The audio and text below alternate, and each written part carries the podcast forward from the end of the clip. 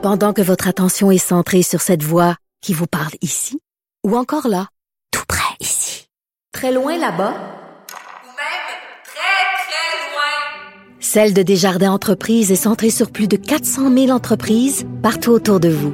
Depuis plus de 120 ans, nos équipes dédiées accompagnent les entrepreneurs d'ici à chaque étape pour qu'ils puissent rester centrés sur ce qui compte, la croissance de leur entreprise.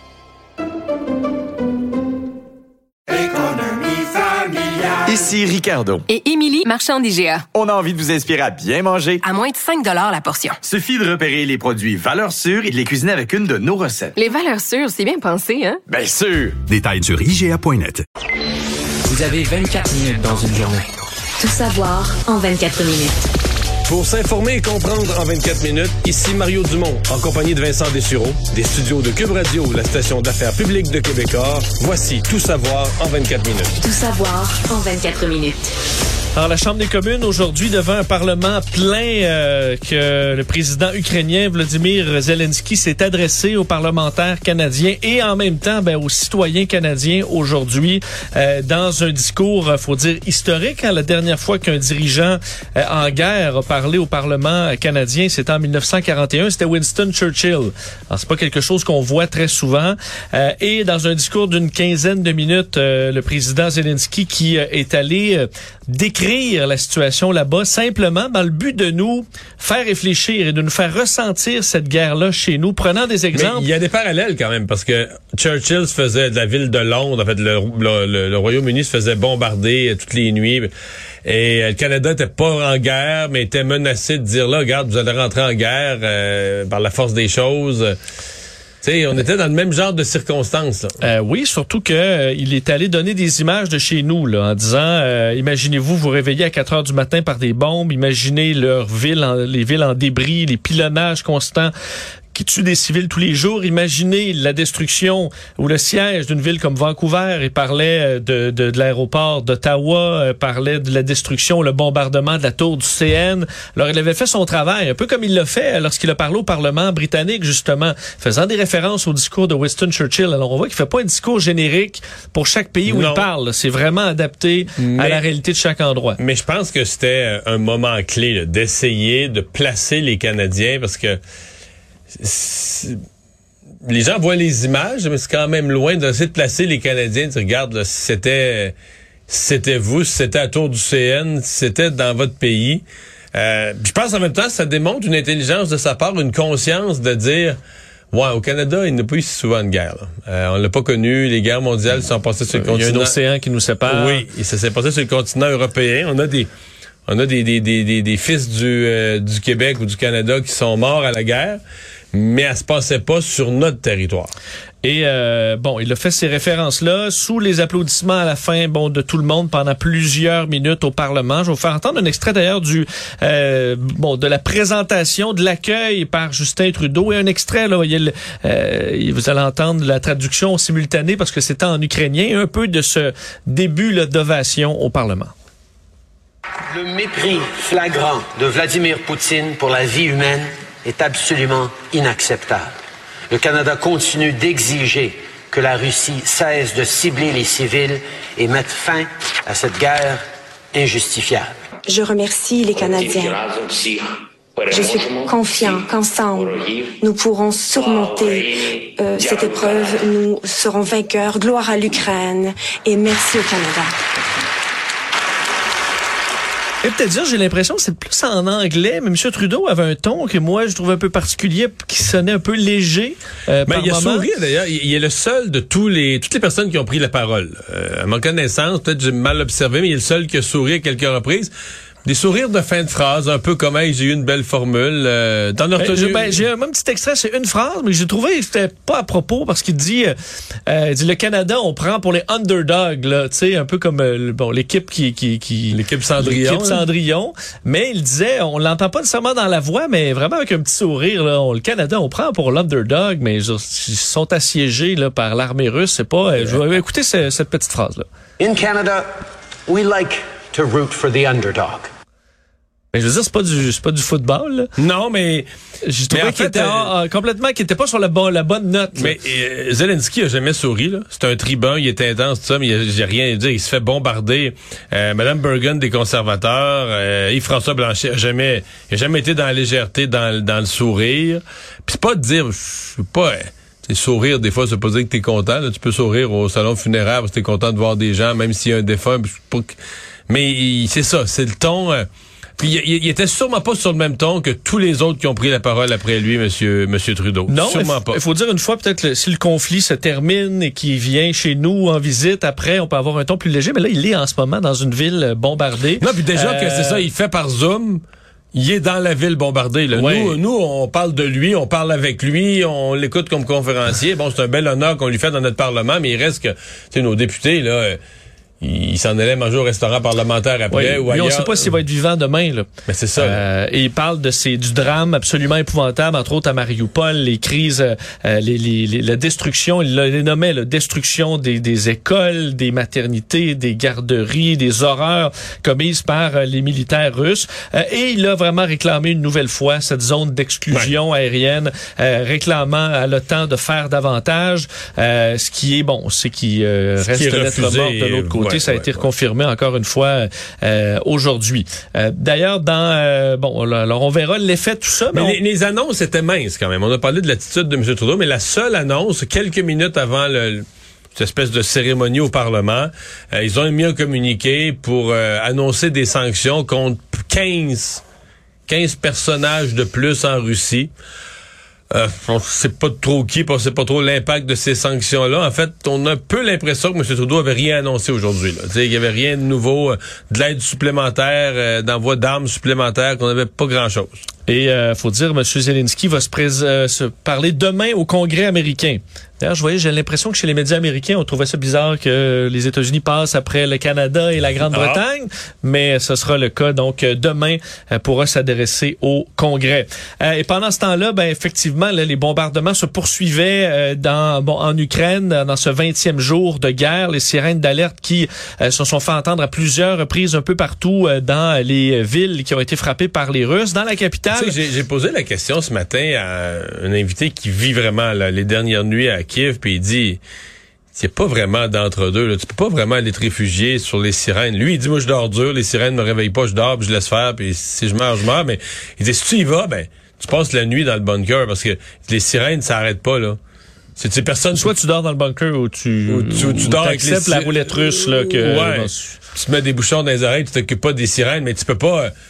Euh, tu peux pas te réveiller, t'habiller, descendre au bunker. Tu remontes, tu te recouches à 8 minutes ou 15 minutes. Ou une- tu peux pas faire ça toute la nuit. C'est pas, pas une façon. Il dit, y a pas de, personne fait ça. Il dit, les gens, c'est un ou c'est l'autre. Il y en a qui dorment, qui ont peur, puis ils, ils se protègent, ils dorment dans le bunker. puis- c'est un rythme qui fait que Non, parce que la sirène devient un peu inutile. J'en ai déduit que les, ben, c'est ça. J'en ai déduit que les sirènes, c'est, beaucoup de fréquences. Euh, D'ailleurs, euh, je, je lisais des journalistes sur place qui disaient quand même, il faut comprendre que la ville, il y a une partie de la ville qui fonctionne, il reste encore la moitié des citoyens, et que la ville est pas assiégée, là, qu'il n'y a pas de Russes à l'intérieur de la ville, il y a des bombardements, oui. Et c'est mais- pas toutes les routes. Il y a quelques routes fermées, quelques euh, accès fermés, mais la les route. véhicules circulent, les camions circulent dans la ville, il y a de l'essence, il y a des, euh, on peut aller à l'épicerie, quoique bon, il peut manquer euh, plusieurs Mm. articles, mais il y, a, il y a quand même une vie qui se passe dans la ville en ce moment.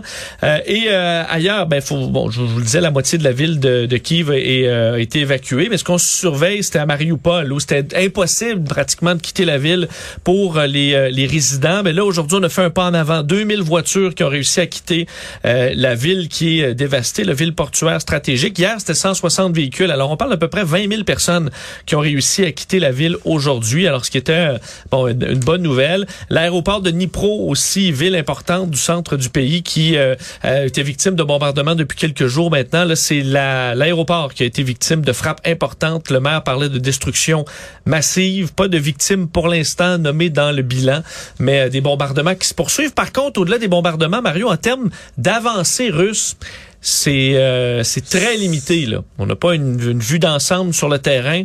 On voit pas de grandes percées russes depuis On n'entend 48 plus non plus. euh, ça semble confirmer la thèse de certains spécialistes. Puis de, ben, c'est beaucoup le Pentagone qui nous donne un portrait de ce qui se passe, mais que qu'à un certain point, je pense que c'est la semaine, au début de la semaine passée, que Poutine a dit on, on envoie tout le monde. Là, là il n'y a plus l'air d'avoir de renforts euh, qui restent dans des bases. Ben, on pour- essaie d'aller chercher des militaires en Syrie. euh, on demande des rations de nourriture à la Chine. Euh, on- visiblement, on, on est aux limites là, en ce moment de ce que l'armée russe peut faire.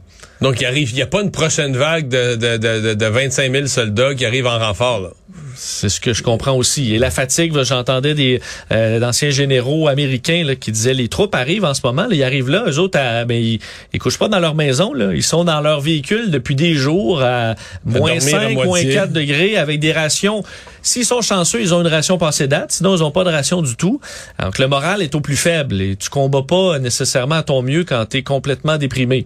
Euh, donc la situation qui peut être difficile pour les militaires russes en ce moment.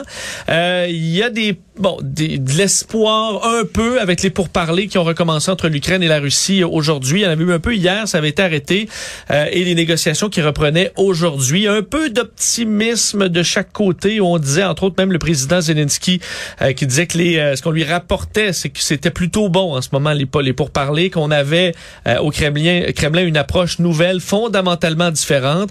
Euh, mais attendons de voir, ça prendra combien de temps? Et du côté de de monsieur Zelensky lui-même euh, bon, a ouvert la porte très clairement à ne pas intégrer l'OTAN. Il disait aujourd'hui, il faut reconnaître que l'Ukraine ne pourra pas adhérer à l'OTAN. Euh, il disait ça euh, bon en visioconférence avec des dirigeants des pays d'une coalition militaire menée par le Royaume-Uni, disant nous avons entendu pendant des années que les portes étaient ouvertes, mais nous avons aussi entendu que nous ne pourrions pas adhérer. C'est la vérité, il faut le reconnaître. Je suis content que notre peuple commence à le comprendre et à ne compter que sur ses propres forces. Euh, disant par contre que l'OTAN était hypnotisé par l'agression russe, euh, refusant ainsi la zone d'exclu- d'exclusion aérienne. Mais ça montre qu'il est prêt à faire une concession, Zelensky, là-dessus. Est-ce que les Russes pourraient faire une concession aussi qui pourrait amener à au moins un cessez-le-feu? On n'est pas encore là, mais, Mais ça il y avait un rapport, euh, j'ai vu passer tout à l'heure un rapport ukrainien après la rencontre, un rapport du côté ukrainien qui disait qui, malgré du travail des avancées, il restait des, des contradictions profondes, dans nos termes, des points où on, on est sur deux planètes. Ben, euh, on- en imagine facilement. Quand la Russie dit, je veux, euh, elle veut deux choses. Elle veut que l'Ukraine soit pas dans l'OTAN, puis elle veut que l'Ukraine soit désarmée. Mais toi, t'es le premier ministre de l'Ukraine, président de l'Ukraine. C'est un peu, là. Tu peux pas dire. Moi, j'ai un voisin qui vient de m'attaquer, là, à coups de, de, de missiles, de bombardements. Il vient de débarquer chez nous avec son armée par le nord, par le sud, qui a par fait des l'est. milliers de morts. Qui a fait des milliers de morts. Puis là, ben, il me demande d'être ni partie prenante à un pacte de, de- de protection mutuelle. Il veut pas que je sois dans le temps pour être protégé par un, un pacte avec d'autres. Puis il veut pas que j'ai moi-même une armée. Il veut que je sois sans armée. Ben là, t'es pas un C'est pays. pas une concession acceptable. Ben non. Comment euh, tu vas vivre sous la menace de dire, regarde, quand ça... Puis à la limite, si Poutine s'engageait personnellement, même si tu prenais sa parole à ce menteur-là, mais tu dis l'histoire, l'avenir c'est long, là. Est-ce que le successeur de Poutine va être encore plus sanguinaire, encore plus fou, euh, ou le deuxième successeur, ou le troisième successeur? Comment tu peux accepter de signer un pacte où tu dis, OK, nous, l'Ukraine, là, on n'est pas défendu pas en tout. On est un territoire, là, Ouais, tu maintenant, tu peux nous attaquer en... Avec une minivan. là. n'importe quand, tu peux nous attaquer. On n'a pas d'armée, pour fait pas partie d'un pacte. Impensable. Non, mais est-ce que par contre, ouais, est-ce que par contre la Russie de leur côté être complètement enlisée dans la guerre qui avance plus, seront plus négociables sur une sortie le moindrement respectable, on l'espère. Euh, revenir sur Justin Trudeau, qui lui et euh, bon plusieurs de ses collègues en politique fédérale ainsi qu'en politique euh, américaine ont été ciblés aujourd'hui par des sanctions de la Russie. Alors la, la Russie, dans un principe de réciprocité, euh, à leur dire, ont donc lancé une série de mesures non précisées, par contre, le mais de sanctions contre plusieurs Canadiens, incluant le premier ministre Justin Trudeau. Euh, plusieurs, euh, bon, élus peuvent plus aller en vacances en Russie. peuvent plus aller en Russie en vacances. Pour ça que ça. Puis Écoute, tous ceux, tous les parlementaires canadiens qui avaient un compte de banque en Russie en rouble. Oui, en rouble, un beau chalet euh, en Sibérie. euh, Parce que si Euh, t'avais un compte en rouble, là, veut dire, de toute façon, même s'il ferme, ça, le saisisse. Il, ouais, il était, tellement- il était plutôt bas, là. il était ces jours-ci. Ben donc, Mais tu vois, euh, Boris Proulx, le journaliste du Devoir, s'est amusé à compiler les chiffres sur nos parlementaires québécois. Qui est banni, qui ne l'est pas? Ouais, les conservateurs, là, oubliez ça, Reyes, Deltel, 10 sur 10. Tous bannis. OK. Toute la gang. Les, les- les- les libéraux aussi. Les libéraux, non. Non? Enfin, il y a 35 députés libéraux au Québec, il y en a 27 qui sont frappés par des sanctions. Puis au Bloc, il y a 32 députés du Bloc, il y en a 29 dans le caucus du bloc, là, Vincent, mettons que t'es les trois, là. Ouais, je- là, qui François Blanchet t'appelle. T'as-tu euh, T'as-tu quelque chose à me dire? t'as-tu des chums qu'on connaît pas? Ou bien que c'est parce que t'es tellement effacé, discret, muet, absent de la scène que les Russes ont pas trouvé une phrase de toi, ni au Parlement, ni dans tes journaux locaux, ni... Ouais, en te googlant, ça donne aucune réponse. euh, Fait que... Et euh, donc, donc il, reste, il en reste un pour faire mon compte, Alexandre Boulrist. Oui, des sanctions. Donc, en gros, ceux qui n'ont pas de sanctions, c'est trois bloquistes puis huit libéraux. 11 sur la gang. Bon, d'ailleurs, euh, on promet d'autres. Peut-être que les autres seront dans une deuxième vague parce que on annonce euh, cibler là, prochainement des responsables militaires, des élus, des hommes d'affaires et des personnalités des médias euh, qui pourraient être euh, ciblés. Parce qu'aux États-Unis aussi, là, Jo- Joe Biden lui-même, Anthony Blinken, l'ancienne euh, secrétaire d'État et ancienne candidate à l'élection présidentielle, Hillary Clinton aussi, même le fils de Joe Biden, Hunter Biden, qui est là-dedans, je sais pas si pour alimenter des complots. D'ailleurs, la responsable, la porte-parole de la Maison Blanche, Mme Psaki, qui a dit aujourd'hui, euh, on pense que les Russes ont ciblé le père de Joe Biden parce que c'est Joe Robinette Biden, mais ils ont pas mis le junior. Donc techniquement, dans les papiers russes, Joe Biden Jr., le président, est pas banni, ce serait son père. Alors, ils ont, euh, a voulu lui montrer que les Russes avaient peut-être fait un travail un peu bâclé. Anthony Blinken est là-dedans. D'ailleurs, Hillary Clinton disait que c'était un, un honneur d'être euh, d'être banni. Ah oui, euh, c'est comme l'accomplissement d'une vie. Accomplissement d'une vie. Alors, euh, on voit que ça a été reçu avec, euh, disons, je pense, euh, avec ouais. un peu de détachement, effectivement. Joe Biden, euh, pour compléter sur son dossier, ben, lui va se rendre en Europe le 24 mars prochain. L'a annoncé aujourd'hui, donc, une participation à une réunion des chefs d'État et des gouvernements de l'Union européenne. En Belgique, le 24 mars, aussi réunion extraordinaire de l'OTAN sur le dossier euh, ukrainien. Alors, ça en ira en Europe très bientôt. Euh, autre dossier qui a été beaucoup suivi, c'est cette journaliste, hein, Marina Ovsianikova, rédactrice à la chaîne publique Channel One, celle qui a déployé une bannière, fait une affiche euh, dénonçant l'invasion de l'Ukraine, où c'était écrit pas de guerre, arrêtez la guerre, ne croyez pas la propagande, ils vous mentent ici. Elle avait été arrêtée, en fait, elle a disparu pendant pratiquement 24 heures avant d'être retrouvée. Elle a expliqué avoir eu un interrogatoire de plus de 14 heures et finalement, elle s'en tire pas si mal. Elle a été accusée d'avoir organisé un événement public non autorisé et écope d'une amende de 30 000 roubles, donc à peu près 350 dollars canadiens. Euh, mais elle aurait pu être accusée en, vertu de la nouvelle loi, là, beaucoup plus grave, de désinformation ou de fake news, qui aurait pu l'amener plusieurs années en prison. Alors, ce n'est Mais pas le cas. qu'est-ce que je pense? Je pense qu'elle, elle a suffisamment fait le tour du monde que ça l'a protégée, là. Pour pas avoir l'air d'une martyre et de... C'est ça. Bon. Convaincu qu'il y a une notion de politique là-dedans et que si son affaire était restée en Russie, là, qu'on l'avait jamais su, ça s'était jamais su à l'international, là, euh, il aurait peut-être goûté. Mais là, étant donné que, écoute, l'histoire a fait le tour du monde pour vrai, là. Ben, et on dit, Partout, selon des partout. Russes, que ça avait euh, fait jaser énormément en Russie aussi. Là. Ils ont pas, ça a eu son vraiment effet, pas passé inaperçu euh, son passage. Euh, elle, donc, qui travaillait là depuis plusieurs années et qui a dit, c'est un de ses amis qui se confiait au The Guardian, disait, elle, elle avait une, une très belle vie, là, confortable, publiait des photos, euh, elle, sur le bord de la mer Méditerranée, là, des enfants, un Golden Retriever. Tu sais, t'es obligé quand même de dire ma vie va être bouleversée là mais complètement Parce qu'elle a plus de job, là. elle a plus de job là. Elle se a été emprisonnée. Est-ce que ça en retrouvera une? Euh, Emmanuel Macron lui a offert euh, l'asile même en France.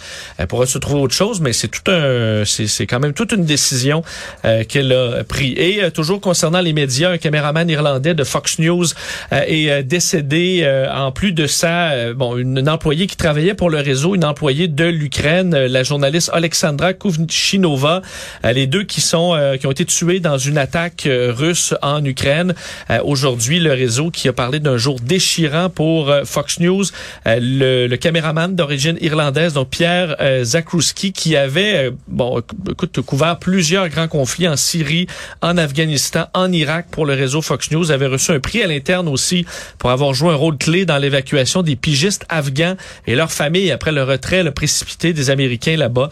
Alors une, une autre victime des parmi les journalistes, les membres des Là, c'est que t'as beau connaître le terrain, savoir quelles mesures prendre pour te protéger, t'es quand même dans une zone à risque. là. Nous autres, où tu contrôles pas tous les paramètres. Là. Effectivement, la quantité de bombardements et de militaires, ben, ça peut ça peut arriver. Et je termine avec le prix de, du pétrole qui est en baisse aujourd'hui, euh, entre autres le WTI en bas en bas de 100 dollars. Alors Mais même le Brent, j'ai eu une Brent alarme à 100 16 heures. Le, le Brent a fini, semble-t-il, à 99 et quelque chose. Ah ouais, ok, mais il est à juste- 102 euh, il y a une Ah, heure. ben, à 16 heures, là, à la fermeture, je, je- je reçois des alertes qui a fermé en bas de 100.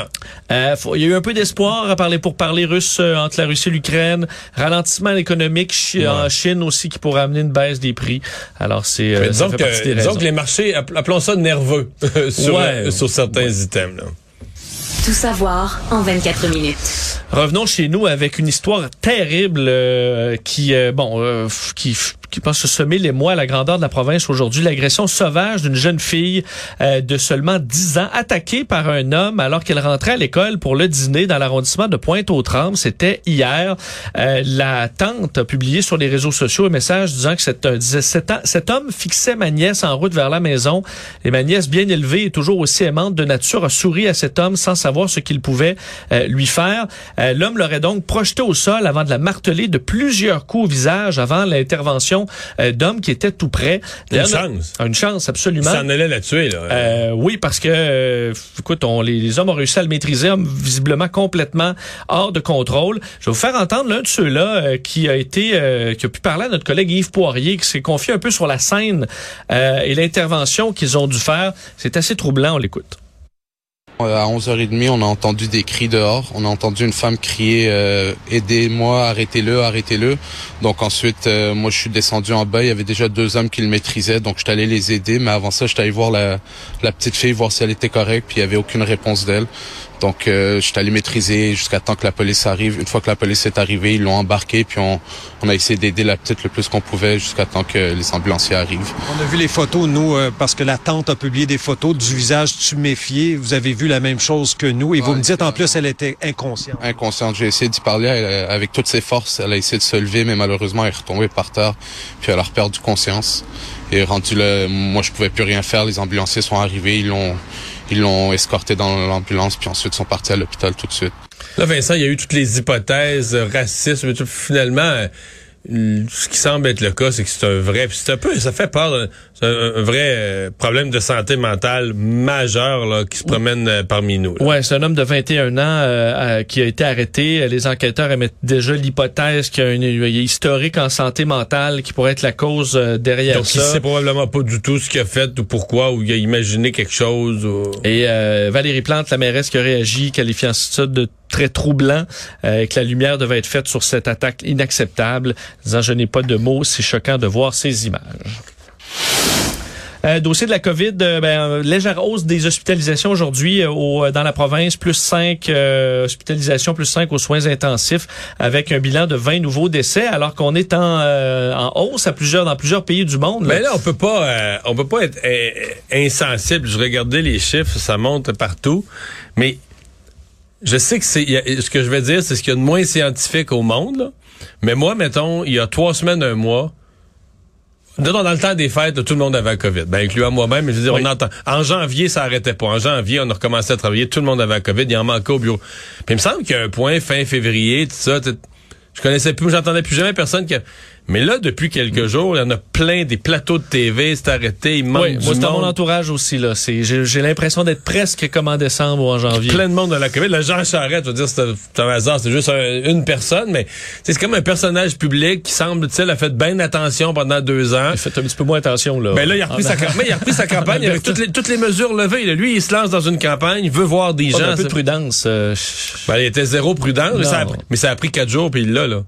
Ouais. Quand il a été imprudent pendant 4-5 jours. Parce que Mario, c'est pas juste la, les règles en place aussi. À un moment donné, on dit qu'il faut faire confiance aux gens, mais faut, faut prouver qu'on est digne de confiance en pas allant faire des câlins à 42 personnes euh, la même journée. là. Parce que c'est statistique, là. la maladie circule, le virus circule encore. Je veux dire, si tu cours après, tu vas le pogner, là. Bon. D'ailleurs, sur l'urgence sanitaire, ça devrait être euh, euh, levé, hein, puisque la loi visant à mettre fin à l'é- à l'état d'urgence sanitaire était inscrite au feuilleton de l'Assemblée être nationale. demain. Euh, Alors que c'était le retour en présentiel sans plexiglas au Parlement. D'ailleurs, euh, François Legault euh, a parlé aujourd'hui de l'inflation, disant qu'au au budget provincial le 22 mars prochain, il allait aider euh, les Québécois et qu'il promettait pas d'augmentation de 4 ou 5% des tarifs d'Hydro-Québec serait prévu le 1er avril 2023. 2023 qu'on avait prévu coller ces hausses-là à l'inflation, mais on n'avait pas prévu des inflations aussi élevées et qu'on allait corriger la situation. Et je termine avec le changement d'heure. On l'a vécu en fin de semaine, vous êtes peut-être heureux, il fait encore soleil, on est bien le soir. Euh, ben, les États-Unis pourraient éliminer à tout jamais le changement d'heure. Il y a eu un vote tout à l'heure. Vote au Sénat, euh, projet donc de loi du sénateur Marco Rubio, euh, disant changer d'heure est un concept dépassé, source de frustration, de confusion, de crise cardiaque et d'accidents de voiture. Ça a été voté à l'unanimité par le Sénat. Là, il reste la Chambre des représentants et ensuite ça tomberait sur le bureau de Joe Biden. Donc l'Ukraine est l'heure deux fois l'unanimité entre démocrates et républicains aux États-Unis. Tu vois, on peut trouver des terrains d'entente. Moi, je suis pour ça. Je sais pas toi, mais Ben, moi, ça, euh, je cette heure-là tout le j'en- temps. j- J'entends ça, puis c'est sûr que si, mettons, quelqu'un le propose au Québec, je vais pas me battre pour l'inverse. Je m'en fous éperdument.